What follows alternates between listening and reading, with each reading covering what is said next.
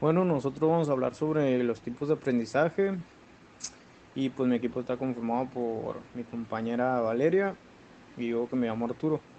Muy buen día. A continuación, una pequeña reseña sobre el aprendizaje.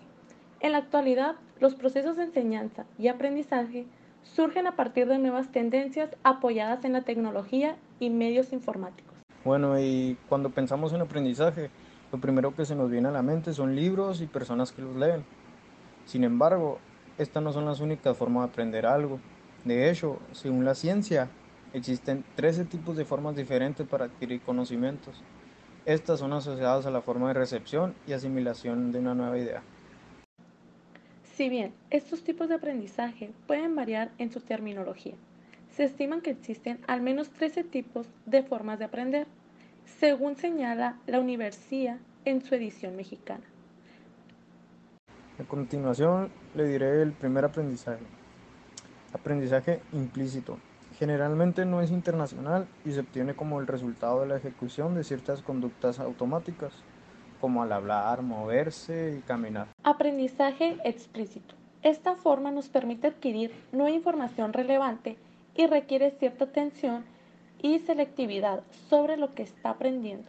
El cerebro se ejercita mucho. El aprendizaje asociativo, este aprendizaje pues es muy común y se basa en aprender por medio de la asociación entre dos estímulos o ideas. Nuestra mente asocia determinados conceptos a otros, como también a ciertos estímulos externos o sucesos. Así como se encuentra el asociativo, también tenemos el no asociativo. Este tipo de aprendizaje es el que se da a través de un estímulo, que cambia nuestra respuesta por ser continuo y se relaciona a nuestra sensibilidad y las costumbres adquiridas. Sigue el aprendizaje significativo, pues este es de los aprendizajes más como enriquecedores, que se caracteriza por recolección de información, la selección, organización y el establecimiento de relaciones de ciertos conceptos nuevos con otros anteriores como una forma de asociación. Aprendizaje cooperativo.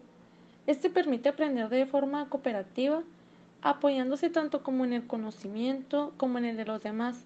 Se genera en grupos de cinco personas aproximadamente, que toman diferentes roles y funciones. Aprendizaje colaborativo. Pues este es similar al anterior, con la diferencia de que el grado de, libertad que tienen los aprendices en el proceso. En el aprendizaje colaborativo, el tema es dado por una persona a cargo y los demás eligen su propia metodología. Pues la observación también es una forma de aprendizaje.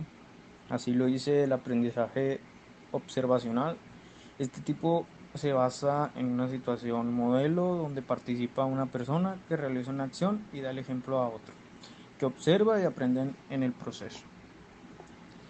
También está el aprendizaje experiencial.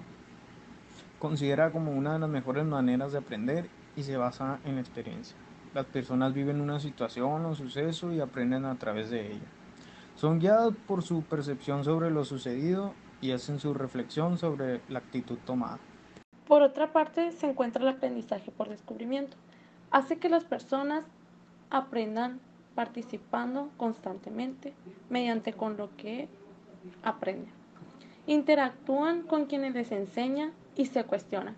Buscan información, relacionan las nuevas ideas con conceptos ya aprendidos y organizan cada idea de acuerdo a su mundo. Así es el aprendizaje por descubrimiento.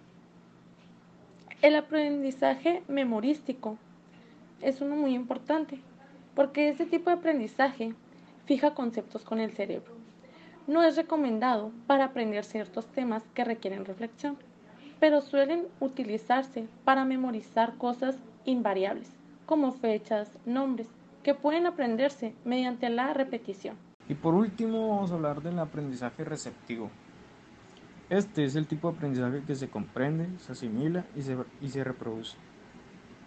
Las personas que aprenden solo con receptores de forma pasiva y no participan en el proceso más que recibiendo información desde el exterior. Pues pienso que cada uno de los aprendizajes es importante porque creo que cada quien lo usa en su día, día a día. Y por mi parte es todo. Y lo dejo con mi compañera. Con este tema, cabe mencionar como punto de vista personal que me parece muy impresionante la forma en cómo aprendemos, lo fantástico que es el ser humano, todo lo que puede desarrollar con su inteligencia. Es algo sorprendente. A través de nuestros años desarrollamos nuestra forma de aprender. ¿Tú ya sabes cuáles son tus formas de aprender? Bueno, espero que hayan disfrutado este tema. A mí me parece un tema demasiado importante e interesante, ya que si no sabemos aún cuál es nuestra forma de aprender, aquí podemos darnos cuenta y podríamos investigar o indagar si nos interesa cómo aprendemos. Muchas gracias por su atención. Esto es todo por el momento.